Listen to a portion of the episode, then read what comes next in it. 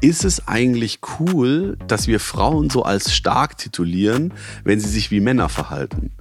Was ich eigentlich nur sagen will, ist, man kann auch eine starke Frau sein, wenn man nicht, äh, bildlich gesprochen, sein Pimmel auf dem Tisch liegt. Gesellschaftlich, politisch, persönlich. Viel Spaß mit Lou, dem Podcast.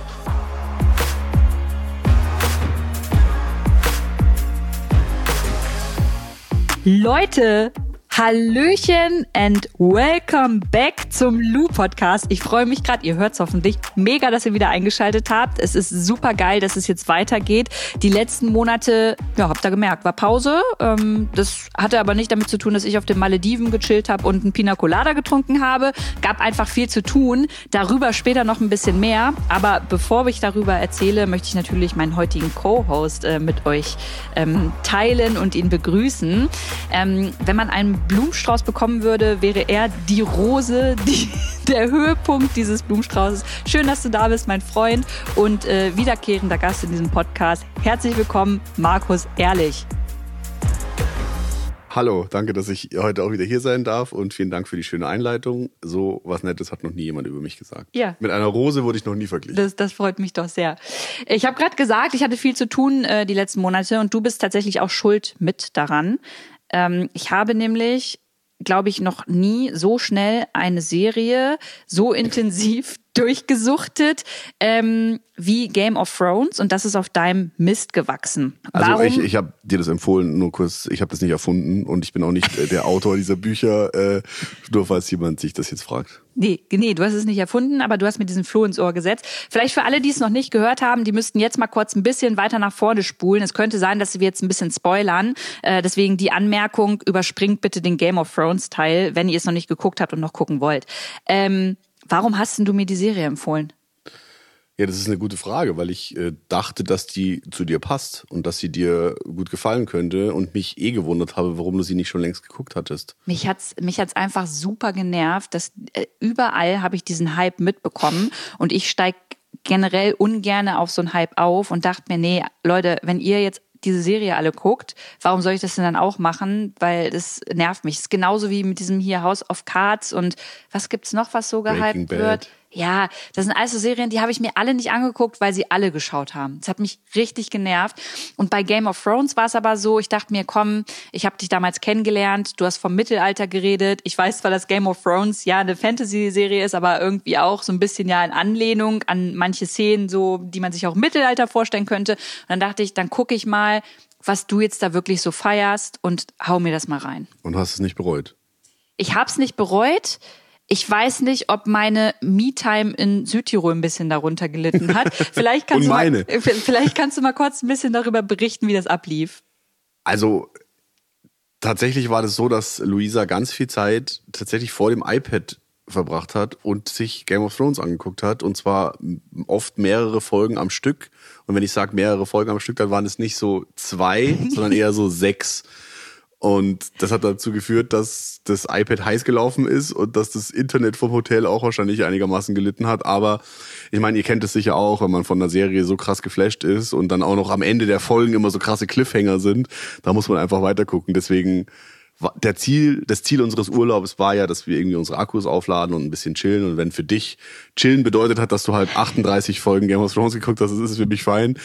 Ähm, ja, und wenn es dir gefallen hat, ist doch super. Ja, aber kannst du kurz noch erwähnen, wann ich das geguckt habe? Weil die meisten denken jetzt wahrscheinlich, Alter, dann lag die den ganzen Tag im Ruheraum und hatte das iPad dabei. Stimmt nicht. Ich habe nämlich auch fünf Bücher gelesen. Genau. Ähm, also Lou war nicht untätig. Sie hat tatsächlich auch noch Bücher gelesen und äh, auch Zeit mit mir verbracht. Wir waren auch in der Sauna. Das Essen war super. Also ich kann mich über den Urlaub gar nicht beschweren. Es war ein sehr schöner Urlaub und ich habe auch äh, hab mich nicht vernachlässigt gefühlt von dir, weil du hast diese ganze Serie ja immer bis tief nachts geguckt und ich habe meistens eigentlich auch schon geschlafen. Das Einzige, was, was so ein bisschen problematisch für mich war, war, dass du halt dadurch, dass du so bis so spät in die Nacht diese Serie geguckt hast, so mega aufgewühlt warst und deswegen mega schlecht geschlafen hast. Ja, das stimmt. Und ich halt, also du warst halt morgens nicht so richtig ausgeschlafen, weil du halt wenig gepennt hattest und dann schnarche ich ja auch noch, das habt ihr ja auch schon mal mitbekommen. Und ich glaube, deine Nächte waren nicht so erholsam wie meine, aber was muss, das muss. Und wenn die Serie das halt verlangt hat von dir, dann musst du so natürlich auch oh, liefern. Ey, ja, es war wirklich, ich war mega unentspannt im Schlaf tatsächlich. Aber du musstest dir jeden Morgen nochmal von mir kurz ein Update einholen, was jetzt passiert ist. Genau, weil vielleicht auch ganz kurz zu mir. Ich habe die Bücher gelesen damals. Oh Gott, Leute, die erzählen, ich habe ja die Bücher gelesen, hasse ich eigentlich. Aber ja, ich bin in dem Fall die Person. Ich habe ja die Bücher gelesen und habe dann die Serie geguckt und war bei dem Hype voll dabei, als der Hype losging. Also schon vor Ewigkeiten. Und als Lou jetzt die Serie so gefeiert hat, dachte ich so, hm, okay, gucke ich jetzt mit oder lese ich nochmal die Bücher? Und dann habe ich im Urlaub für mich entschieden, ich lade mir die Hörbücher runter und habe quasi, während Lou die Serie geguckt hat, nochmal die Bücher mir angehört, was dazu geführt hat, dass ich manche Sachen einfach nicht mehr so richtig wusste, weil ich ja auch noch so am äh, wieder am neu reinkommen war. Und dann haben wir am Frühstückstisch halt immer äh, Revue passieren lassen, was denn gerade jetzt so Phase ist bei mir in den Büchern und bei dir in der Serie. Und äh, ich habe auf jeden Fall auch für mich noch viel Neues erfahren. Ja, aber eine Sache habe ich ja unterbewusst am Anfang. Ja, nicht direkt bei dir kritisiert, ähm, sondern ich habe ja ziemlich früh gesagt zu dir, Alter, was zeigst du mir für eine Serie? Ist das jetzt ein Hardcore-Porno oder was? So, das mhm. ist mir schon ziemlich früh aufgefallen und ich würde da gerne mit dir drüber sprechen. Du weißt, ich habe es auf Instagram angesprochen und ähm, möchte da einfach noch mal ein bisschen deine Meinung dazu hören. Also, ich verstehe, dass das eine Fantasy-Serie ist und ich glaube, man muss auch verstehen, wenn das eine Fantasy-Serie ist, dass das natürlich nicht die Wirklichkeit widerspiegelt und auch nicht widerspiegeln darf. Ähm, genauso gibt es ja krass krasse Krimis, die jetzt auch nicht Wirklichkeit sind, aber Wirklichkeit sein können. Das ist halt, finde ich, nochmal ein Unterschied. Und was mir bei dieser Serie aufgefallen ist, also erstmal, ich finde da ähm, Charaktere wie zum Beispiel Aria oder, äh, ja, nee, Sansa fand ich nicht, so also Aria zum Beispiel, finde ich, ist ein ganz starker äh, Charakter. Oder auch die ähm, Brünette oder wie heißt sie? Brienne. Brienne. Brienne, Brienne von äh, Tat. Tat. Genau, die ist, die ist für mich ein mega feministischer, starker Charakter gewesen und ich fand, das fand ich super. Auf der anderen Seite gab es so mega viele Szenen, in denen Frauen ähm, ja, würde ich sagen, so behandelt worden, wie sie eben auch wahrscheinlich im Mittelalter gefühlt behandelt wurden, nämlich wie ein Stück Scheiße und rein einfach nur als Objekt gesehen wurden. Und ich habe mich ich habe mich ganz viel mit den Nachrichten ähm, aller Menschen, die mir da geschrieben haben, danach auseinandergesetzt. Und ähm, du weißt es ja auch, mich auch im Urlaub schon schwer getan damit, jetzt zu überlegen, darf ich die gucken? Ähm, darf ich die so feiern? Darf ich danach sagen, hey, ich, ich fand die Serie einfach cool? Und ich bin für mich zu dem Entschluss gekommen, dass es auch da wieder bewusstes Konsumieren ist. Und ich für mich weiß, ähm, dass da Themen angesprochen oder Themen gezeigt werden, die heiß diskutiert werden und gleichzeitig aber auch weiß, dass es eine Fantasy-Serie ist, aber hier auch nicht für Menschen sprechen kann, die eben getroffen sind zum Beispiel. Also ich, finde mich irgendwo in der Mitte und ich finde es total schwierig und wollte dich jetzt einfach mal fragen, wie siehst du das? Ich habe auch ganz viel über dieses Frauenbild tatsächlich nachgedacht, was da transportiert worden ist und kann für mich sagen, in den Büchern ist es noch mal ein bisschen anders, weil da finde ich, die Charaktere, gerade die weiblichen, noch mehr Raum haben, auch so sich zu, zu entwickeln und zu wachsen und irgendwie stärker zu werden. Heißt, bei den Büchern finde ich es noch besser gelöst als in der Serie. Und so generell, mh, hm, es wurde ja voll oft auch gesagt, so, okay, es gibt super viele starke Frauen in dieser Serie. Zum Beispiel eben jetzt Aria. Und da habe ich da so für mich drüber nachgedacht, ist es eigentlich cool, dass wir Frauen so als stark titulieren, wenn sie sich wie Männer verhalten? Weil jetzt gerade Aria oder auch Brienne, die du gerade angesprochen hast, die sind ja von ihrem Habitus oder was die machen schon so sehr die machen halt das, was die Boys machen. Also die kämpfen, die haben Schwerter, die haben kurze Haare, die zeigen keine Schwäche, all diese Dinge. Ähm, und gelten dann so als stark. Und dann habe ich aber für mich so gedacht, so ist es eigentlich cool, dass wir Frauen nur dann als stark titulieren, wenn sie so sind wie Männer oder eigentlich nicht. Und deswegen hat für mich der Charakter Sansa so eine, so eine krasse Entwicklung genommen über die Serie, weil sie nämlich halt nicht kämpft und weil sie halt schon so ein, so ein Girl ist, so ein klassisches Girl, aber dann halt gerade gegen Ende der Serie so richtig badass wird und so für sich realisiert, okay, in dieser Welt kann ich auch als Sansa und mit dem, wie ich bin, äh, leben oder ähm, profitieren oder gewinnen und deswegen, ja, es ist voll die lange Antwort, es tut mir leid, aber ich verstehe die Kritik an diesem Frauenbild, das da transportiert ist, ähm, finde aber andererseits erstens, man muss abstrahieren zwischen was ist Fiktion und was ist echt. Und es ist halt auch einfach geil. Also es hat halt einfach Bock gemacht und sich da unterhalten zu lassen. Und da bin ich auch ganz ehrlich. Klar kann ich mir Gedanken machen über Gleichberechtigung und all diese Dinge, aber ich darf auch einfach mal meinen Kopf ausschalten, mich vor dem mhm. Fernseher setzen und mir angucken, wie irgendwelchen Leuten die Köpfe abgeschlagen mhm. werden. Ich feiere auch nicht, dass Leuten die Köpfe abgeschlagen werden in der Realität und kann aber trotzdem mich unterhalten lassen, wenn mhm. da jemand hingerichtet wird in dieser Serie. Also vielleicht darf man sich auch nicht immer so sehr von der Meinung anderer Leute da so verängstigen lassen und mhm. einfach mal denken, wisst ihr was, leckt mich einfach. Ich gucke diese Serie, mhm. ich habe da Bock drauf und ich weiß für mich, ich gucke auch manchmal auf Bild.de und weiß, dass die Bild jetzt nicht die, die Zeitung ist, die ich persönlich feiere, aber ich informiere mich da trotzdem manchmal, weil ich halt weiß, wie ich es nehmen muss. Und so würde ich es auch bei Game of Thrones sehen. Erstmal finde ich es aber wichtig. Es ist ja voll wichtig, dass wir drüber sprechen. Und ich glaube, es regt jetzt voll viele Menschen dazu an, einfach mal drüber nachzudenken. Und vielleicht ja auch ähm, in Zukunft darüber halt innerhalb der Familie oder im Freundeskreis zu sprechen. Und was ich jetzt gerade interessant fand, war so dieses Thema von starke Frau. Ähm, das finde ich voll berechtigt, dass du das sagst. Aber gleichzeitig denke ich mir so, damals wenn du was damals, also ich weiß, es ist fiktiv, aber wenn ich das jetzt mit dem Mittelalter vergleichen würde, ja, also gehen wir jetzt mal aus der Serie raus und schauen ins Mittelalter. Da war es ja schon so, dass ähm, und das musst du ja wissen, du bist ja hier mein Mittelalter-Experte, ja, dass ähm, dass Frauen ähm, nicht die Möglichkeit hatten zu regieren, dass Frauen einfach äh, ja auch damals schon als Objekt oft gesehen wurden. Und da würde ich schon sagen, dass wenn eine Frau damals diesen Habitus äh, eines Mannes irgendwie angenommen hat, ähm, da, dass man sie dann als stark bezeichnen musste, weil damals ja Männer nun mal auch stark waren, wenn sie gekämpft haben, wenn sie Leute getötet haben, wenn sie ja muskulös waren oder so die, männlich aussahen. Also konntest du dich damals ja als Frau dann dementsprechend nur behaupten, wenn du auch so agiert hast. Und in dem Zusammenhang finde ich es schon wichtig, das irgendwie so zu framen. Aber heute, wenn man ähm, jetzt irgendwie in der Presse über 2022 äh, das Frauenbild spricht, da würde ich hinterfragen wollen, muss man da immer von einer starken, also muss man das immer so framen, ja, mega, mega starke Frau. Also wann, wann ist man, also weißt du, wie ich das meine? Ja, voll, genau. Ja, absolut. Also fr früher hatten Frauen halt einfach nichts zu melden. Fertig. Ja. So, und deswegen. Was ja heute übrigens leider auch noch in großen Teilen so ist auf genau, unserer Welt. Genau. Ne? Deswegen, also, aber deswegen finde ich, muss man, wenn man so eine Serie, die ja offensichtlich in einer mittelalterlichen Welt spielt oder in einer Welt, die in der Vergangenheit weit liegt, ähm, muss man halt einfach für sich reflektieren, diese Dinge, die da passieren, halt auch, also einmal für sich zu betrachten, aber andererseits auch zu überlegen, was können wir da raus mitnehmen für unsere Gesellschaft und für unsere heutige Zeit. Und da ist mir eben aufgefallen, dass halt eben so Leute wie Brienne krass gefeiert worden sind, weil sie halt hier den, den Jungs aufs Maul gehauen haben. Mhm. so. Ähm, und Sansa war halt eher so als Lusche wahrgenommen. Mhm. Und hinten heraus merkt man dann in der Serie, Moment mal, auch jemand wie Sansa kann halt mhm. Boss sein, auf ihre Art und Weise. Und ich glaube, so ist es, das kann man schon transferieren auf unsere heutige Zeit, weil man eben als Frau in der Führungsposition nicht scheiße zu seinen Mitarbeiterinnen und Mitarbeitern sein genau, muss, um ja. halt wie der, wie der große Firmenpatriarch zu sein, sondern man kann halt auch irgendwie cool inklusiv führen und man kann die Leute auch mitnehmen und auf Augenhöhe irgendwie eine gute Chefin sein. Und ich glaube, man, was ich eigentlich nur sagen will, ist, man kann auch eine starke Frau sein, wenn man nicht äh, äh, bildlich gesprochen sein Pimmel auf dem Tisch liegt. Hm. Ja, dazu passt ja vielleicht auch der Vorfall, äh, so ein bisschen, der letztens in der Presseschau passiert ist, wenn es, da ging es ja um Annalena Baerbock. Mhm. Ähm, vielleicht kann, du kannst, glaube ich, besser zusammenfassen, was da passiert ist. Da ähm. ging es ja um das Bild, Annalena Baerbock an der Front. Ja, genau. Äh, Annalena Baerbock ist ja jetzt Außenministerin und ist als Außenministerin im, äh, in der im Ukraine gewesen und hat sich da, äh, hat da Truppen besucht und hat sich da ein Bild davon gemacht. Und es gab dann im ZDF Morgenmagazin eine Presseschau, wo ein Journalist vom Tagesspiegel Annalena Baerbock als junge Dame bezeichnet hat und gesagt hat, es ist offensichtlich, dass sie sich da nicht wohlfühlt.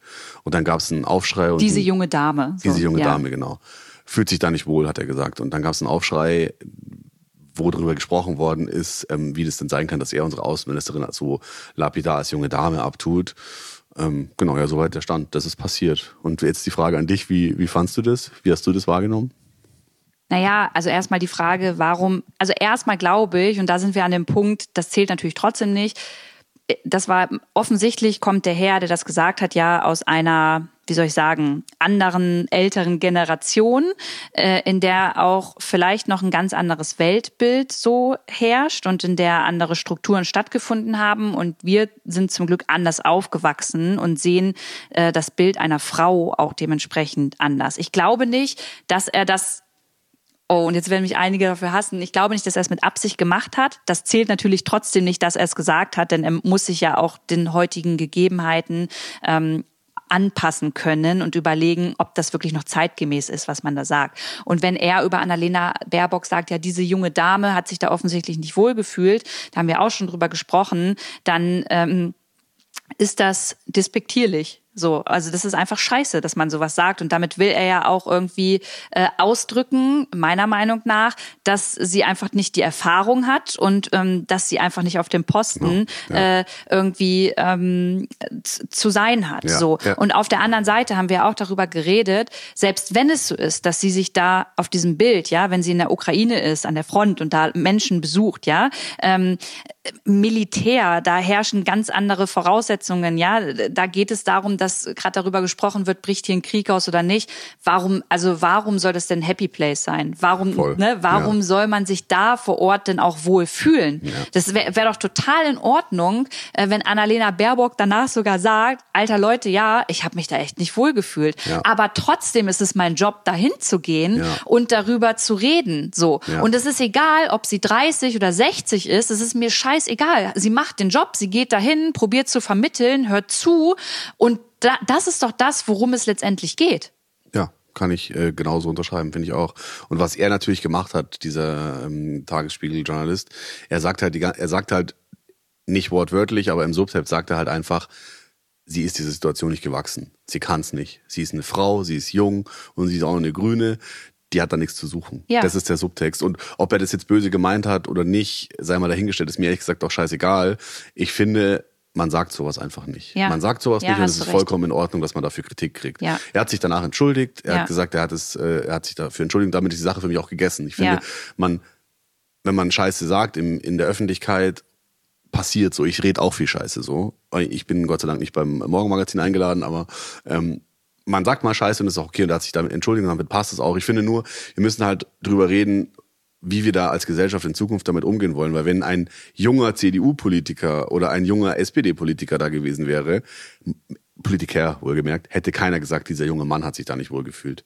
Also man kann sich jetzt ja mal weiterdenken, ist denn Heiko Maas alt? Würde ich jetzt auch ja, nicht sagen. Ja. Heiko Maas ist auch nicht so super alt ja. und den hat nie jemand junger Mann genannt. Oder Tobias Hans, der Ministerpräsident ist. Wäre der jetzt Außenminister und wäre irgendwo in der Ukraine, würde auch keiner sagen, der junge Mann. Und das ist halt schon etwas, was meiner Ansicht nach zeigt, dass Männer und Frauen einfach krass unterschiedlich wahrgenommen noch, werden, ja. wenn sie ähm, politisch führende Ämter haben. Ja, das ist ein strukturelles Problem. Voll. Und gerade bei Annalena Baerbock auf diese Frau ähm, sammelt sich halt gerade so der ganze Hass von ganz vielen verbitterten Männern, egal ob die jetzt alt und weiß sind oder jung und nicht weiß. Ähm, was sie abkriegt, ist einfach eine Frechheit aus meiner Sicht und es darf einfach nicht sein. Wie die Englisch spricht, wird, wird äh, bewertet, wie sie aussieht, was sie anzieht, ob sie einen Helm trägt oder nicht, pipapo, so lauter Scheiße, die bei einem Mann keine Rolle spielen würden, werden bei ihr die ganze Zeit durch den Kakao gezogen und das mir tut es persönlich weh. Und ich merke sogar bei mir im Umfeld, Leute, die ich eigentlich für cool finde, sogar die machen sich über sie mhm. lustig, einfach weil sie eine junge Frau ist. Und das mhm. ist einfach scheiße. Und ja. ich wäre nicht Außenministerin geworden, wenn sie es nicht drauf hätte, da bin ich mir sicher. Und deswegen wäre mein Wunsch, beurteilt sie doch einfach an ihren Taten. Beurteilt, was sie als Außenministerin macht und findet sie scheiße, wenn sie da Scheiße baut. Ja, aber nicht aufgrund ihres Englischsprechens, aufgrund ihres, wie sie, wie sie sich äh, gibt oder whatever. Und ich finde auch, was du gerade gesagt hast, ist voll wichtig und das möchte ich auch nochmal dreimal unterstreichen.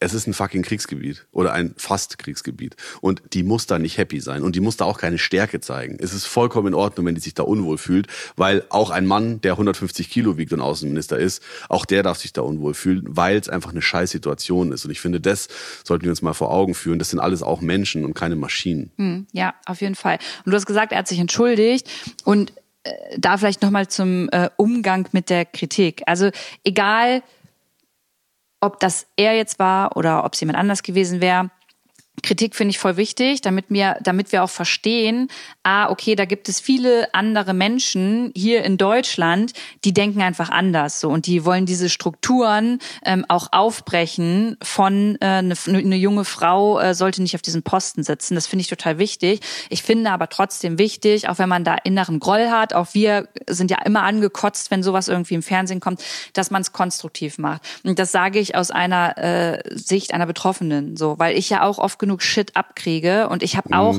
ähm, schon das ein oder andere Mal bestimmt falsch gelegen. Ich erinnere mich an meinen letzten ähm, Twitter. Äh, Aussetzer, als ich da den Satz des Pythagoras irgendwie äh, verglichen habe, wo, glaube ich, jeder verstanden hat, was ich meinte, ich aber einfach nur ein scheiß Beispiel gewählt habe. Und das hätte man konstruktiv machen können und mich nicht einfach so ähm, öffentlich weiß ich nicht, wie ich es nennen soll. Die, Grillen? Ja, Grillen, danke, Grillen.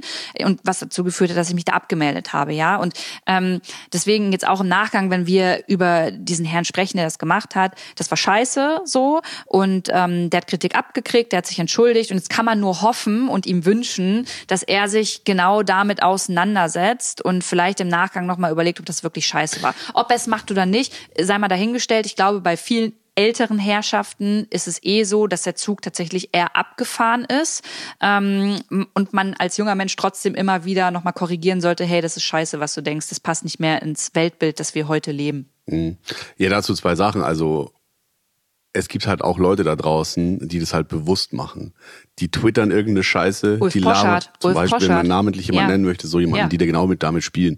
Die twittern irgendeine Scheiße, labern irgendeine Scheiße und sagen dann, hups, sorry, war nicht so gemeint. Nein, er macht das natürlich Jetzt- bewusst, dann- um genau, andere genau, anzustacheln, genau. um Und dann- da richtig Fahrt aufzunehmen. Exakt, genau. Ja. Und dann, äh, hups, sorry, war nicht so gemeint. Und dann der Lieblingssatz, jetzt stell dich nicht so an, war doch nur Spaß. Ja, genau. Ist doch, ist doch alles nicht so böse gemeint gewesen und es war doch alles nur ein Joke. Ha, ha, ha, ist ja alles so lustig. Und damit spricht man ja quasi den Opfern ab oder die Menschen, die da irgendwie so tituliert worden sind, dass dass die halt, man sagt denen ja quasi durch die Blume, du übertreibst. Ich Ja. hab's doch nicht so gemeint. Und das ist halt so ein klassisches Verhalten, das machen Täter halt gerne. Täter, bewusst nicht gegendert, geben gerne ihren Opfern das Gefühl, dass die übertreiben. So. Und das ist halt auch etwas, was nicht cool ist. Das heißt, man muss da, glaube ich, schon unterscheiden zwischen, hat jemand öffentlich einfach mal Blödsinn geredet und sich dafür entschuldigt und damit ist gut, oder macht jemand das ständig? Und wenn jemand das ständig macht, dann muss man sich überlegen, sollte man so jemandem dann überhaupt noch eine Bühne geben? Ähm, aber wenn einmal jemand Blödsinn redet, dann sollte man, also ich meine, es ist natürlich auch ein Unterschied, ob man Blödsinn jetzt redet und was es für Blödsinn ist. Also der hat jetzt ja, er hat sie junge Dame genannt. Okay, da gibt es auch noch, fallen mir noch tausend andere Sachen ein, die er hätte sagen können und hätte er was anderes gesagt, hätte man andere Konsequenzen ziehen müssen. Aber so wie es jetzt mit ihm gelaufen ist, ist es für mich okay, wie es jetzt ist.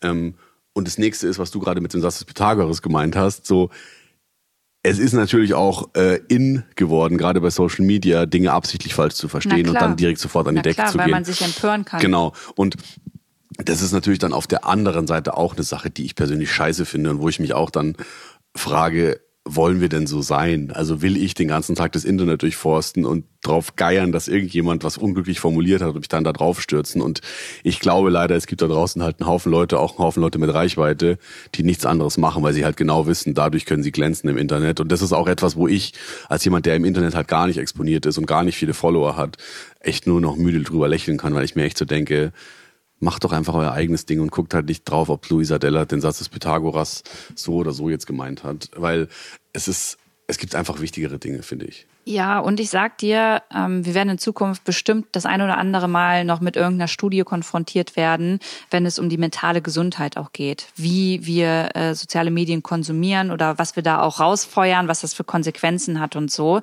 Ich glaube, das ist noch alles ähm, ziemlich am Anfang gerade. Wir wissen, dass uns das so schon nicht gut tut. Wir spüren das, aber ich bin mir sicher, dass irgendwann, und ich wünsche es mir nicht, aber ich glaube, es wird trotzdem so sein, und es gab bestimmt auch schon einige Fälle, ähm, die sozialen Medien und die Art und Weise, wie wir mit Menschen da umgehen, ähm, immer mehr dazu führen kann, dass Leute das so sehr in ihr Privatleben mit übertragen, ähm, dass die mental darunter leiden, körperlich darunter leiden oder das auch bei dem einen oder der anderen zum Tod führen könnte. Bin ich mir 100% sicher, gab es ja auch schon und deswegen brauchst du eigentlich für uns alle echt nochmal so einen Social Media Führerscheinpass, Ja, den wir machen. Ähm, damit man einfach sich noch mal mehr bewusst wird, was da eigentlich passiert. Und auf der anderen Seite, und dann sind wir auch durch mit dem Thema, wir reden hier jetzt die ganze Zeit so auf individueller Ebene, aber das ist ja auch wieder ein strukturelles Problem, was so diesen digitalen Hass irgendwo angeht. Und der kann nur aus der Politik hergesteuert werden, ähm, weil die den Arsch in der Hose haben muss, Meta, also Facebook, Instagram, Twitter, Google und Co. zu sagen, Leute, so geht das nicht. Ihr verdient mit den ganzen Menschen, die auf diesen Plattformen stattfinden, Geld so. Ihr verdient Geld mit den Daten. Ihr habt Sorge zu tragen, was mit den Leuten mental auch passiert, wenn die bei euch abhängen so. Und da muss einfach mehr passieren und ähm, digital geregelt sein, wenn ich da irgendwie Nachrichten bekomme, wie geh sterben oder irgendwelche Dickpics geschickt bekomme. Das, es kann nicht sein, dass ich die Person nur blockieren kann, aber nicht sofort anzeigen kann. Da müssen einfach ähm, mehr Strukturen entwickelt werden, wie das einfach schneller funktioniert. Und es, es ist auch einfach lächerlich, finde ich, für Deutschland, dass wir da einfach, äh, weiß ich, dass da einerseits aus der Politik nicht so dieser Mut kommt. Ich wünsche mir das jetzt auch besonders aus der Ampelkoalition, ehrlicherweise. Mhm. Ich meine, die FDP ist jetzt drin, ja, die äh, alles so schnell digital und äh, fesch und cool haben möchte. Aber halt auch möglichst frei und wenig reguliert. Ja, da, das ist nochmal eine andere Sache. Ähm, da werde ich nächste Woche mit äh, Marie-Agnes Strack-Zimmermann drüber sprechen, die in der FDP ist, ob die FDP nicht auch nochmal ähm, Freiheit und ähm, dieses liberale Denken sich nochmal ähm, neu definieren muss in unseren heutigen Zeiten. So, das muss angepasst werden, weil mhm. es kann nicht alles nur noch frei sein, wie du merkst, sondern es muss einfach Regularien geben, wie zum Beispiel, wenn mir einfach so ein dummer Wichser ähm, da einfach schreibt, ja, äh, du Schlampe, äh, ich ficke deine Mutter und ich hoffe, du stirbst. Jetzt habe ich auch dummer Wichser gesagt. Wie läuft das okay. eigentlich in deinem Podcast? Wird das jetzt alles rausgepiept? Ja, ist eine Oder, gute Frage. Wir lassen es heute mal drin, wir sind mal mutig und äh, gucken mal, wie die Leute darauf reagieren. Okay, also ich kann zu dem Thema tatsächlich nur noch ganz kurz sagen, ich, für mich ist es wirklich einfach nur noch ein Kasperltheater. Ich finde, ich finde ehrlich, ich, seit ich das Internet benutze oder seit es soziale Medien gibt, höre ich, was du jetzt gerade gesagt hast, von Leuten, die sich auskennen und die betroffen sind. Und mir ist auch ehrlich gesagt scheißegal, ob dann irgendwie ein Unternehmen seinen Firmensitz nicht in Deutschland hat und die dann sagen, oh, das ist aber schwierig, weil das dann irgendwie internationales Recht und bla bla bla. Das ist mir scheißegal. Es muss einfach im fucking Internet die gleichen Regeln geben wie im echten Leben. Ja. Wenn ich heute auf die Straße gehe und einem Menschen du dummer Hurensohn sage, kriege ich entweder einen auf die Schnauze von dem oder ich kriege eine Anzeige und muss halt, werde dafür bestraft. Das ist ganz einfach. Warum darf ich es im Internet machen, ungestraft und ja. darf noch schlimmere Sachen sagen ja. und werde dafür nicht belangt? Das ist einfach nur noch ein Kasperltheater und das muss sich ändern und deswegen habe ich auch ehrlich gesagt, ich weiß gar nicht, was ich da noch dazu sagen soll, weil mich das einfach so abfuckt, dass es das seit, seit, dass wir seit so ewigen Zeiten über dieses scheiß Thema reden und es einfach nichts passiert und das ist lächerlich okay, jetzt haben wir so oft Scheiße und äh, Scheiße und Scheiße gesagt. Und andere schlimme ähm, Schimpfwörter. Ja, ich habe hier noch ein paar Sachen auf meiner Liste stehen, Markus, die ich eigentlich mit dir heute besprechen möchte.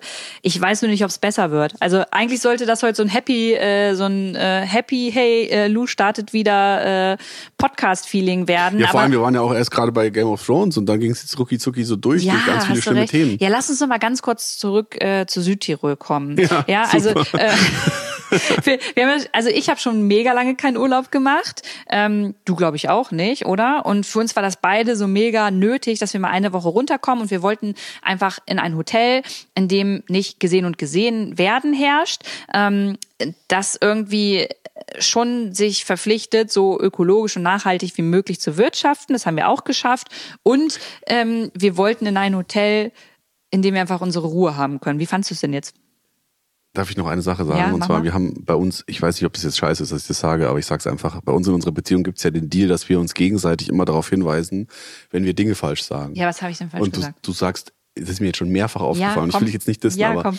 du sagst immer, es ist nicht gesehen und gesehen werden. Aber es heißt sehen und gesehen werden. Ah, macht Sinn. Weil sehen und gesehen es werden. ist darauf, es, das bedeutet ja quasi, dass Leute irgendwo nur hingehen. Sehen und gesehen werden, hast du recht. Genau. Ja. Und jetzt noch zu Südtirol, ich fand's mega. Oder? Ich fand's mega, es war rundum schön und ich würde auch jederzeit wieder hinfahren und das ist äh, einfach ein wahnsinnig schöner Ort gewesen und mein persönliches Highlight war tatsächlich die Schneeschuhwanderung, Schneeschuhwanderung ja. weil eigentlich wollten wir wirklich nur Wellness machen. Also unser Plan war eigentlich wirklich nur Bücher lesen, gut essen, in der Sauna abhängen und nichts machen. Und wir haben uns dann dazu breitschlagen lassen, möchte ich fast sagen, einmal eine Wanderung zu machen. Und diese Wanderung wird in meinem Herzen bis ans an mein Lebensende sein, weil diese Wanderung hat der Hotelchef selber gegeben. Und wir sind, wir haben 400 Höhenmeter zurückgelegt, was ganz viel ist. Und wir sind zwei Stunden den Berg hochgelatscht mit so Bergschuhen und ich bin, sage ich ehrlich, gerade nicht so fit. Ich bin gerade nicht die beste Version meiner selbst so. Und dieser Bergmensch, der sich selber als Bergfex bezeichnet hat, also als ein jemand, der in den Bergen hier lebt und äh, so, der hat zu mir gesagt, wow, du hast wirklich eine super Kondition, Respekt. und davon, davon zehre ich heute noch. Also es ist jetzt ja schon wieder ein bisschen her, dass wir da im Urlaub waren, aber ich sitze manchmal noch so da und denke mir, Mann, als der damals gesagt hat zu mir, dass ich eine gute Kondition habe, da das ist Da super, dann brauche ich jetzt auch nicht ins Fitnessstudio gehen. Das war mein Highlight. Du hast mich ja gefragt, wie ich den Urlaub Ja. fand und es war ein toller Urlaub, aber mein Highlight war, dass ich als äh, sportlich tituliert worden bin. Ja, das, okay, das, das ist gut.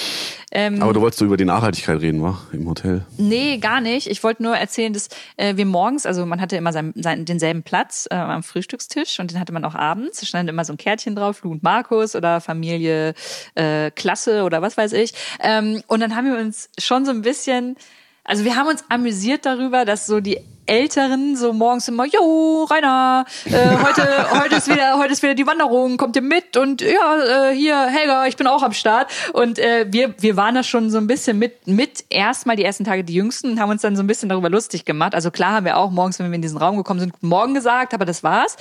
Und Dass nach, die sich alle so connected haben sofort. Richtig. Ja. Und nach dieser Schneeschuhwanderung, Leute, sind wir da reingekommen und haben am Tisch auf der ganz anderen Seite darüber noch gesprochen, wie diese Wanderung war und Ja, äh, waren auf einmal so mega integriert in diese Schneeschuhwanderung-Community. Ja, und stimmt. es war, es war einfach richtig schön. Das war, Ja. es war ein toller Urlaub. Es hat Das Spaß gemacht. Das Ja. ist wirklich ansteckend. Ja. Und äh, das Hotel heißt, ich sag's jetzt einfach, weil äh, wirklich keine Kooperation, nichts, aber Hotel Lüsner Hof. Man kommt mit dem Zug hin. Ähm, die Family ist super lieb. Die probieren wirklich so nachhaltig wie möglich zu agieren. Es gibt veganes Essen. Ähm, die probieren mit wirklich Photovoltaikanlagen so viel Energie wie möglich äh, aus der Sonne wieder dementsprechend nach unten zu geben in Richtung Sauna. Und es war also, es war einfach rundum schön. Ich kann es empfehlen. Und jetzt können wir zum nächsten Thema kommen, weil Sauna ist ein gutes äh, Stichwörtchen. Okay, jetzt das Thema Sauna. Ich bin gespannt, was du jetzt auf der Liste hast. Ja, also erstmal ähm, finde ich Sau, Saunen, Saunieren gehen, das machst du ja super gerne. Ähm, du bist ja sozusagen der Sauna-Chief äh, des Jahrhunderts. Das heißt, wenn Markus und ich in Südtirol in der Sauna waren, dann äh, wurde erstmal die Tür aufgemacht zum Lüften. Ähm, dann wurde erstmal rumgewedelt mit dem Handtuch und mir war es sau unangenehm, weil ich aber auch noch nie einen Aufguss mitgemacht habe. Mir war es sau unangenehm. Ich habe mir Markus, Markus, jetzt mach diese Tür zu, setz dich jetzt hin. Und dann hat Markus sich immer hingesetzt und noch so gefühlt Sauna-Yoga gemacht, indem er so mega so einmal so. Und Ich dachte mir so, sei doch einfach ruhig. Bitte geh deiner Wege oder sei ruhig in dieser Sauna. Und jetzt muss ich aber inzwischen sagen, du hattest recht, um so einen richtig guten Saunagang zu machen und Aufguss und dies, das, Ananas, braucht man schon so einen Chief, so einen äh, Sauna-Officer, ähm, der oder die da richtig Rambazamba macht. Ja, also es gibt natürlich was Sauna, Sauna-Besuche sind ja was sehr Individuelles irgendwie und natürlich auch was super Intimes. Und deswegen ist natürlich schon wichtig, dass man, also am geilsten ist natürlich, wenn man einfach bei sich zu Hause eine Sauna hat, in die man einfach gehen kann, weil man Bock ist und einfach seine Ruhe hat und sich mit niemandem irgendwie arrangieren muss. Nur ist ja natürlich so, dass die meisten Leute, wie auch wir, keine Sauna zu Hause haben und deswegen in öffentliche Saunen gehen. Und dann halt entweder in einem Hotel, wo noch andere Leute in eine Sauna gehen, ähm, eben saunieren oder in der Therme oder wo auch immer. Und da ist natürlich schon so, in dem Moment, wo du in diese Sauna reingehst, bildest du eine Schicksalsgemeinschaft mit allen anderen, die da drin sind, weil du sitzt ja einfach nackt. Du Ja. bist nackt, die sind nackt, man kann sich angucken und man ist da irgendwie Ich halt. finde das aber schön, Es ehrlicherweise. ist eine sehr intime Ja. ähm, äh, Situation und irgendwie alle sind wegen dem Gleichen da, Genau. nämlich sich irgendwie selber gerade was Gutes tun. Und deswegen ist es natürlich super wichtig, dass da jeder irgendwie on the same page ist. Ja. Und wenn natürlich dann da in so einer vollbesetzten Sauna, äh, was weiß ich, zwölf Leute drin sind und von diesen zwölf Leuten elf einfach ihre Schnauze halten wollen und halt irgendwie in sich gehen und chillen und eine Person dann da einen Larry macht Markus, und halt ehrlich? alle unterhält, ist halt scheiße. Wenn halt aber alle Leute den Konsens da drin haben, dass das irgendwie jetzt ein Austausch ist und dass man da reden kann, dann kann man da auch reden. Wichtig ist nur, finde ich, dass man sich halt an die Saunaregeln hält. Und die Saunaregeln legt halt nun mal der ähm, Veranstalter fest. Und in unserem Fall war es halt dann irgendwie der Hotelbetrieb. Und wenn es halt dann heißt, okay, man hat da nackt zu sein, dann ist man da halt nackt und hat Ja. halt keine Badehose an. Ja. Oder wenn es halt dann heißt, wir machen gleich einen Aufguss, das heißt, es kommt gleich jemand vom Personal, der einen Aufguss macht Ja. und der wedelt dann da mit dem Handtuch rum, dann ist halt auch klar, dass diese Tür aufgemacht wird, damit da ein bisschen frische Luft reinkommt. Du kannst auch gleich was sagen, ich muss nur kurz meinen Rant zu Ende machen. Und was mich halt am allermeisten aufregt ist, wenn irgendwo steht, ist es gleich ein Aufguss, Und dann die Leute, das war auch was sehr Deutsches übrigens, sich so die Plätze in der Sauna wegreservieren. Da könnte ich ausrasten. Also wenn die dann quasi ihre Handtücher reinlegen, indem sie sie einfach schon reinsetzen. Heißt als Beispiel, wenn du weißt, um 12 ist der Aufguss, dann sitzen um 11.30 Uhr Leute schon in der Sauna drin, die ist dann bumsvoll, dass die Leute, die eigentlich zum Aufguss wollten, gar nicht mehr rein dürfen. Und wenn dann noch zwei Plätzchen drin sind, für die Leute, die eigentlich zum Aufguss gehen wollten, dann sind die Leute, die schon um 11.30 Uhr drin waren, so fertig, wenn der Aufguss gemacht worden ist, weil es natürlich dann heiß wird, dass sie während des Aufgusses rausgehen, was mich halt wahnsinnig macht. Und das heißt, ich halte mich wirklich für einen verständnisvollen Menschen, aber wenn sich Leute nicht an die Saunaregeln halten, dann kann ich ausrasten und ich gebe zu, ich habe da auch schon des Öfteren mit Leuten mich gestritten bei der Sauna, weil ich es einfach, ich hasse es einfach, Ja. wenn Leute keine Ahnung haben und dann halt irgendwie Scheiße reden und ähm, sich blöd benehmen so. Okay. Und deswegen ist mein meine Conclusio für dieses ganze Sauna-Game, ich brauche eine eigene Sauna. Okay. Ich möchte mir irgendwann den Traum erfüllen, eine eigene Sauna zu besitzen, damit ich mich nicht mehr mit anderen Leuten rumschlagen muss. Okay. Okay, Super. sorry, jetzt bin ich auch wieder still. Danke dafür. Das ähm, war jetzt wichtig, dass du das einmal auf jeden Fall erläutert hast. Ich möchte noch eine Sache sagen. Ja, es ist äh, wichtig in öffentlich oder dass man sich an die, an die Saunaregeln hält. Ich finde es aber auch wichtig, dass es zum Beispiel eine Sauna gibt, in der man nicht komplett textilfrei sitzt, weil es gibt einfach Menschen, die vom Glauben her oder der Religion her zum Beispiel ähm, nicht ihre Geschlechtsteile zeigen möchten. Und ich finde es auch gut und wichtig, dass es dann eine Sauna gibt, in der du auch mit Handtuch oder mit einem Bikini reingehen darfst. Mhm, aber das muss dann Fall. natürlich auch dementsprechend draufstehen, sodass Ja. man das weiß. Weil Ja. andersrum kann ich es auch verstehen, dass vielleicht Leute, die ganz nackig da drin sind, dann halt niemanden haben, der dann Badeanzug setzt. also es braucht ich- beide Varianten. Weil, genau, weil weil wenn, wenn mir jemand auf den Pimmel gucken darf, dann will ich ja den anderen auch auf den Pimmel gucken dürfen. Ja, okay, wenn du das Also gleiches so Recht siehst. für ja, alle. ja, okay, gleiches Recht. Okay, gut, alles klar. Äh, Entweder alle nackt oder so, entweder alle mit Und jetzt möchte ich aber vom Pimmel zum Privileg noch kommen, Okay. ähm, weil du gesagt hast, ja, okay, du möchtest eine eigene Sauna. Wir waren in der äh, Haveltherme hier am letzten Wochenende und coole Sache, super viele äh, unterschiedliche Aufgussmöglichkeiten, Saunen, Whirlpool, dies, das, Ananas, alles da gewesen. Und als wir draußen in dem äh, draußen in dem, diesem Pool waren, habe ich dir gesagt, dass ich es einerseits cool finde, hier zu sein und auf der anderen Seite aber irgendwie auch so krank. Und das möchte ich dir nochmal erläutern und möchte gerne deine Meinung, Meinung dazu haben, weil darüber haben wir nicht zu Ende gesprochen. Also, wenn wir in so einem Whirlpool sind, dann verbraucht der ein Arsch an ähm, Wasser. So, und ich denke mir so, Alter, wir planschen hier drin rum, wahrscheinlich pissen wir noch rein. Ähm, Was? Gibt bestimmt Leute, die im Whirlpool Ach, pinkeln. Pip, machst du das? Habe ich schon mal gemacht, ja. Hä? Ah, Du hast noch nie irgendwo in einem Pool, äh, du hast noch nie einen Tropfen Pipi verloren im Pool. Noch nie. Noch nie in deinem ganzen Leben hast du irgendwo Oh reingepinkelt. Gott, du be- machst, hast du das gestern auch gemacht? Kannst du, nein, habe ich nicht. Kannst du das bitte mal kurz, hast du es wirklich noch nie Ja, in als deinem Leben Kind. gesehen? Ja, gut, mir ist es bestimmt schon mal ausgerutscht. Äh, Ich, ich lüg nicht. Ich, sag, ich sag's halt einfach, ich lüg nicht. Und Im ich Erwachsenenalter. im Mittel, Mittel dazwischen. Ich bin doch noch gar nicht erwachsen. Kann ich jetzt bitte weiterreden? Jetzt lass mich doch mal zu Ende. Oh mein Gott. Mann, okay, so, auf Ich jeden Fall. jetzt einfach. Markus, jetzt, es geht jetzt ums Privileg. So, und weißt du, am anderen Ende der Welt gibt es einfach Länder und Menschen, die für jeden Tropfen Wasser glücklich sind, weil sie einfach keins haben, so, und weil da nichts mehr aus der Leitung kommt oder weil der Brunnen leer ist. Und das ist ja so dieses, dieser Klassiker. Oder genauso, wir bezahlen ja eigentlich Geld dafür, dass wir schwitzen gehen können und finden das richtig geil und das ist für uns eine Auszeit. In anderen Ländern leben Menschen, die vor der Hitze flüchten und fliehen, weil sie so einfach nicht mehr leben können. Und ich tue mich einfach, du weißt, ich bin ein sehr empathischer Mensch und viele werfen mir mal Doppelmoral vor und ich bin mir gar nicht mehr so sicher, ob es nicht auch so ein bisschen doppelmoralmäßig ist, wenn ich auf der einen Seite in die Sauna gehe, dafür Geld bezahle, diesen Whirlpool benutze und auf der anderen Seite ähm, mich aber genau damit beschäftige und es trotzdem nicht lasse, in die Sauna zu gehen. So, das ist so erstmal so das Grundding. Und dann denke ich mir so, okay, auch da, und wir haben vorhin über strukturelle Probleme und die individuelle Ebene gesprochen. Und ich glaube, auch hier ist es so letztendlich, dass man sagen muss, alles klar, dass auf individueller Ebene kann man hier in Deutschland zumindest nur so gut es geht schauen, benutze ich Ökostrom, äh, esse ich vielleicht mal weniger Fleisch, kann ich nicht das Fahrrad noch einmal öfter benutzen, ähm, einfach bewusster leben, weil zu 100 Prozent nachhaltig leben geht auch nicht in einer nicht nachhaltig strukturellen Gesellschaft. Und auf der anderen Seite gibt es dann die strukturelle Ebene, die eigentlich genau dafür verantwortlich sein muss, dass wir eben wenn wir in die Sauna gehen, nachhaltig in die Sauna gehen. Also weißt du, was ich meine? Das ist so ein bisschen das, worüber ich mir Gedanken gemacht habe. Und da wüsste ich jetzt mal gerne, was der äh, Chief Saunameister dazu sagt, weil eigentlich dürftest du das ja nicht gerne hören. Nee, das ist auch ein mega schwieriges Thema wieder, wo ich auch, also ich finde, uns allen kann das nicht egal sein, dass der Reichtum und der Wohlstand auf der Welt so ungleich verteilt ist, wie er verteilt ist. So. Und dass wir so verschwenderisch sind und so im Luxus leben und andere nichts zu fressen haben, ist einfach scheiße. So.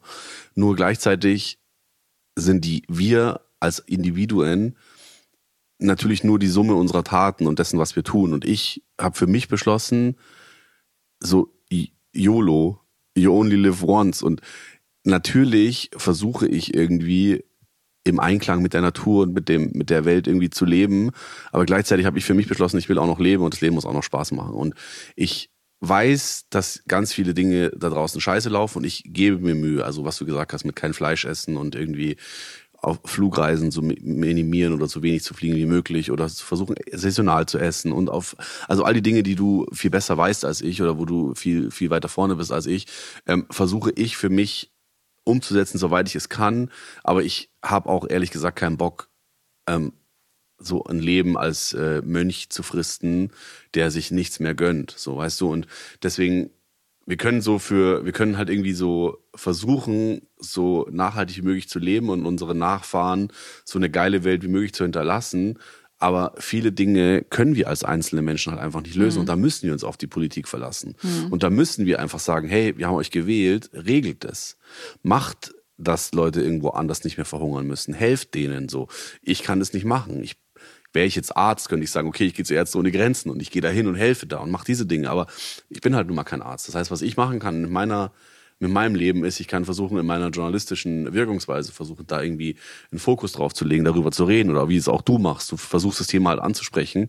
Ähm, aber ich bin ehrlich, ich will nicht auf die Sauna verzichten. Und ich weiß, dass es doppelmoralisch vielleicht ist, aber ich bin halt nicht perfekt.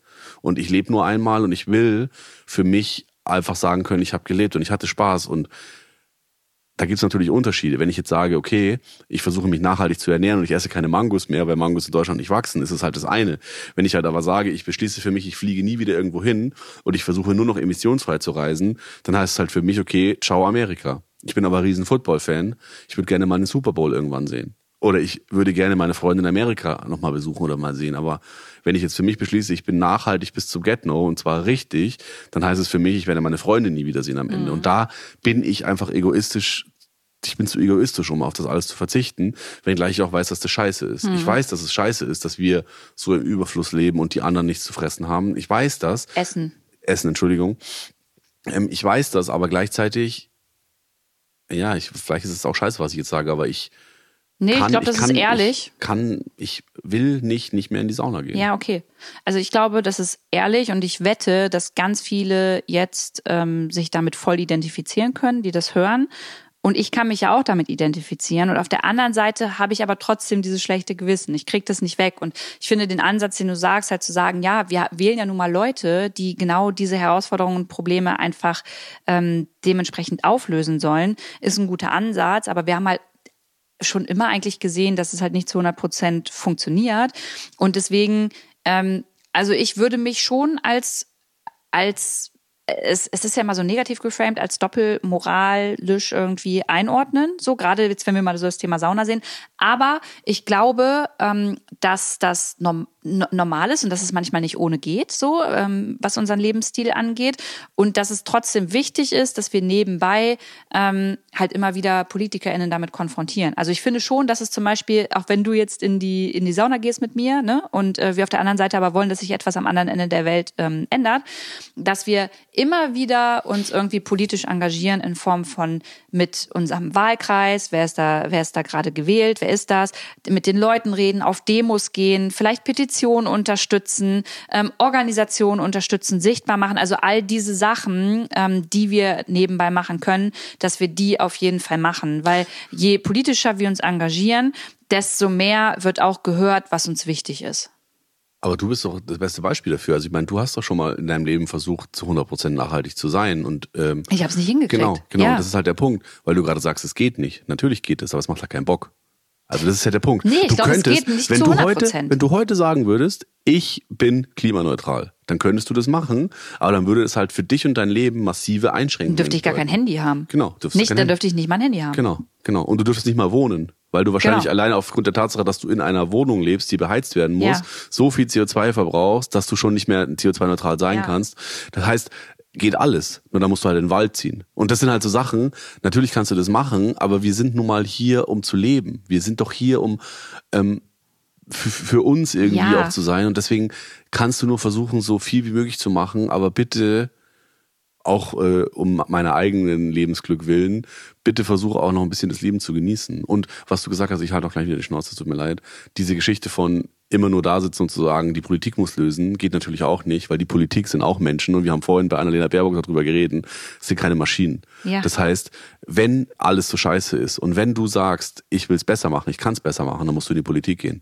Demonstrieren ist cool, äh, den Wahlkreis äh, auf Vordermann bringen und den Abgeordneten oder die Abgeordneten anrufen ist auch cool, Petition unterschreiben ist cool, aber wenn du wirklich was machen willst, wenn du die Welt prägen willst, dann musst du in die Politik gehen. Dann musst du sagen, YOLO, ich gehe zu einer Partei und ich werde jetzt Bundeskanzlerin oder ich werde Ministerin oder Bundestagsabgeordnete, weil da spielt die Musik. Und wenn du da bist, dann kannst du entscheiden, liefern wir Waffen irgendwo hin oder mitentscheiden, liefern wir Waffen irgendwo hin, machen wir Entwicklungshilfe da, dies, das. Dann kannst du wirklich entscheiden, ähm, aber immer vom Individuum zu verlangen, alle Krisen der Welt zu lösen, indem wir auf alles verzichten, ich glaube, das wird nicht funktionieren. Ja, hast du ja auch recht, aber ich finde es trotzdem wichtig, darüber zu sprechen. Und es ist halt nun mal Fakt, dass du und ich ähm, hier auch in Deutschland ähm, zu, zu der privilegierten quasi äh, Bubble gehören. Und man muss einfach sich dessen bewusst sein, und das bin ich mir auch, dass die privilegiertere Bubble mehr Emissionen verursacht, als es Menschen tun, die halt eben auch in Deutschland zum Beispiel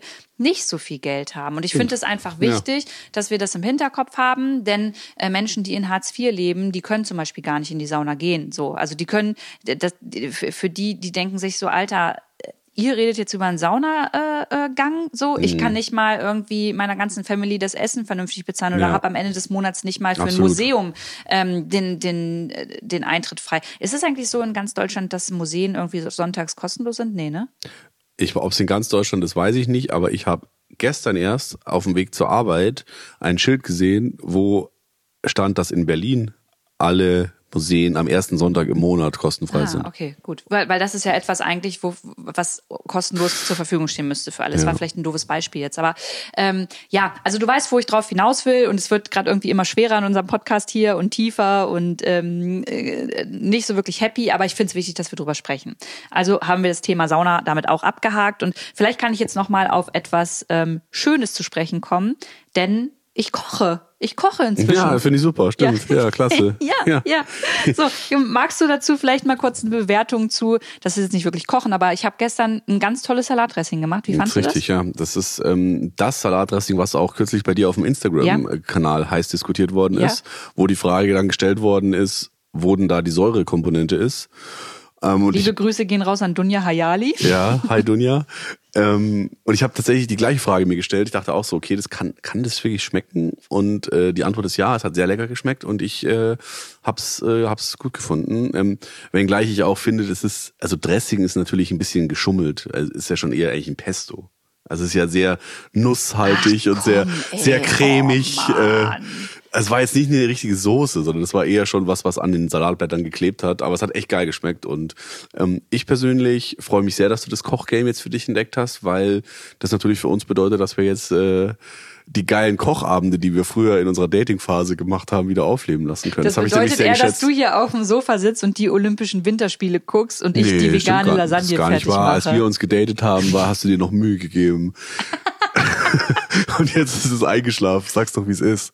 Hier, erzähl doch mal, wie wir die Ricotta-Bällchen, die veganen Ricotta-Bällchen Von Nico gekocht haben. Rittenau war ja. das. Ja, okay. Gut, aber das hat auch drei Stunden gedauert Ja. und äh, da, da habe ich mich nur zu hinreißen lassen, weil ich dachte, okay, ich muss jetzt hier mal ein gutes Date abgeben und äh, ein bisschen vorbildlich sein. Aber inzwischen kann ich dir auch sagen, alter Markus, da habe ich gar keinen Bock drauf. Lass uns mal ein schnelles Gericht zaubern. Das stimmt. Aber um die Frage zu beantworten, ich finde super, dass du jetzt kochst. Ja, und wir werden auch ein paar äh, weitere vegane, äh, vegane Lasagne. Das machen wir jetzt äh, bald äh, mit äh, so Sojageschnetzeltem. Das schmeckt richtig lecker. Ich sag's dir. Und die, äh, heißt das Bechamel oder Bechanel, Officer Markus? Bechamel. Bechamel. Die Bechamel-Soße oben äh, auf der Lasagne, die machen wir auch selber, vegan. Du, ich bin, ich freue mich, ich bin, ich bin richtig heiß und äh, wir haben ja jetzt schon, wir haben ja schon mehrere Sachen jetzt gekocht, die man auch vegan gut machen kann. Unter anderem die Bolognese, Ja, Gulasch ja. Ja, und Lasagne. Ja, stimmt, hast du recht. Ja, Stark. dein Gulasch ist ja das, was du als Kochen bezeichnest, aber das ist ja einfach nur schnell zusammengepumpt. Also auf meinem Instagram-Account, mal ehrlich Gottes jetzt. Gott. gibt's ein Rezept für ein veganes Gulasch super. und ich find's richtig lecker, Lou Okay. find's scheiße. Okay. Aber äh, das nur am Rande. Äh, wir quatschen, wir müssen jetzt auch mal zum Ende kommen, sonst äh, schalten die Leute ab. Äh, ich habe noch eine letzte, also eigentlich hätten wir noch mehr Themen, aber die können wir nächstes Mal besprechen. Ich hätte gerne mit dir noch Olympische Spiele, Winterspiele durchgesprochen, weil du bist ja voll der Winterspiele-Liebhaber und ähm, ich find's einfach total. Na komm, wir machen's noch kurz. Wir, wir hauen's noch kurz rein. Wir geben uns fünf Minuten noch dafür. Ich find's nämlich so lächerlich und damit ähm, kann ich nicht die Verantwortung auf die SportlerInnen vor Ort, möchte ich auch gar nicht legen, ja. Aber ich find's so lächerlich, ja. Da gibt es jetzt die Winterspiele in Peking. Ja? Du guckst die und feierst die und das ist auch voll in Ordnung. Und ich denke mir aber nebenbei so, okay, ich gebe dir mal ein paar Fakten, ja. Das ist, das findet in einem Gebiet statt, das das trockenste Gebiet in ganz China ist, ja. Dann gibt es da jetzt 180 Schneekanonen. Der Wasserbedarf äh, steigt bis zu 50 Millionen Liter an. Der, künstlicher Schnee überall bis zum Get-No, wo man hinschauen kann.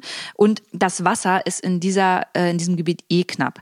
Da denke ich mir, was hat das mit Winterspielen zu tun? Und komme auch hier wieder zu dem, äh, zu dem Ergebnis, zu dem Resümee, dass das nicht individuell besprochen werden kann und dass jetzt nicht individuell die SportlerInnen dafür gehatet werden können, dass sie dahin äh, fliegen und daran teilnehmen, weil das ist nun mal deren Job, sondern ähm, dass letztendlich an dem äh, IOC, also an dem Internationalen Olympischen Komitee liegt, die ja entscheiden, in welchem Land diese Winterspiele stattfinden. So und wenn die mal ihre fucking nachhaltigen ähm, äh, F- Vorgaben, die sie sich da selbst gesetzen, einhalten würden, dann würden die doch nicht sagen, Leute, jetzt geht's mal ab nach Peking. Übrigens nicht nur nachhaltige Komponente, sondern auch wie da mit Menschen und Menschenrechten umgegangen wird. Alter, da fasse ich mir an den Kopf und denke mir, was ist los und wie ändern wir das? Weil es kann doch nicht sein, dass wir in Zukunft mitten in der Klimakrise sagen, es ist geil, dass wir Winterspiele in Peking veranstalten, in einem Gebiet, in dem es kein Wasser gibt und da Schneekanonen hin, hinpacken. So. Also Olympia finde ich auch ein mega schwieriges Thema, wenn ich ganz ehrlich bin, weil natürlich auf der einen Seite gibt's den Sport und es gibt ta- tausende von SportlerInnen, die sich da irgendwie drauf vorbereiten und die da irgendwie das Karriere-Highlight ihrer Karriere haben und so eine olympische Medaille ist halt so das Höchste, was man als Sportler oder Sportlerin erreichen kann und deswegen bin ich ich find's einfach geil. Ich gucke einfach gerne Wintersport. Ich liebe Biathlon, Skispringen, Läuft ja auch Eishockey. Läuft auch gerade jetzt hier, ja, gerade ist, glaube ich, was ist das hier? Short Track. Also hier so ähm, auf Kufen laufen die. Ähm, ja, ich mag das einfach und ich finde es auch cool und ich finde, SportlerInnen sollten sich keine Gedanken darüber machen müssen, wo jetzt solche äh, große Ereignisse stattfinden, weil die sollen dir. sich auf den Sport Ja. konzentrieren und jetzt von denen zu verlangen, hey, ihr müsst es boykottieren, hey, ihr müsst zu Hause bleiben, hey, ihr müsst da nicht hinfahren. Das ist viel zu kurz gedacht. Genau, weil das im Zweifel deren Lebenstraum zerstört Ja. und auch finanzielle Einbußen Ja. bedeutet, weil du halt als, weiß ich nicht, als Biathletin äh, bist du nicht so reich wie irgendwelche Ja. Fußballer, dass du da einfach mal auf sowas verzichten kannst und irgendwie Safe. die Preisgelder dir durch die Lappen gehen lassen kannst. Das ist mal das eine. Die zweite Frage ist so die ökologische so ein bisschen, nämlich die Frage, ist es sinnvoll in Ländern solche große Ereignisse zu machen, wo es die Infrastruktur dazu nicht gibt und wo es den Schnee nicht gibt? Weil wenn wir mal ehrlich sind, werden diese Regionen, wenn man die Erderwärmung äh, sich anguckt, das werden mehr werden. Das heißt, es wird über kurz oder lang nur noch ganz wenige Regionen geben, wo sowohl genug Schnee ist, als auch die Infrastruktur da ist. Infrastruktur meint in dem Fall eine Skisprungschanze zum Beispiel oder ein Stadion oder whatever.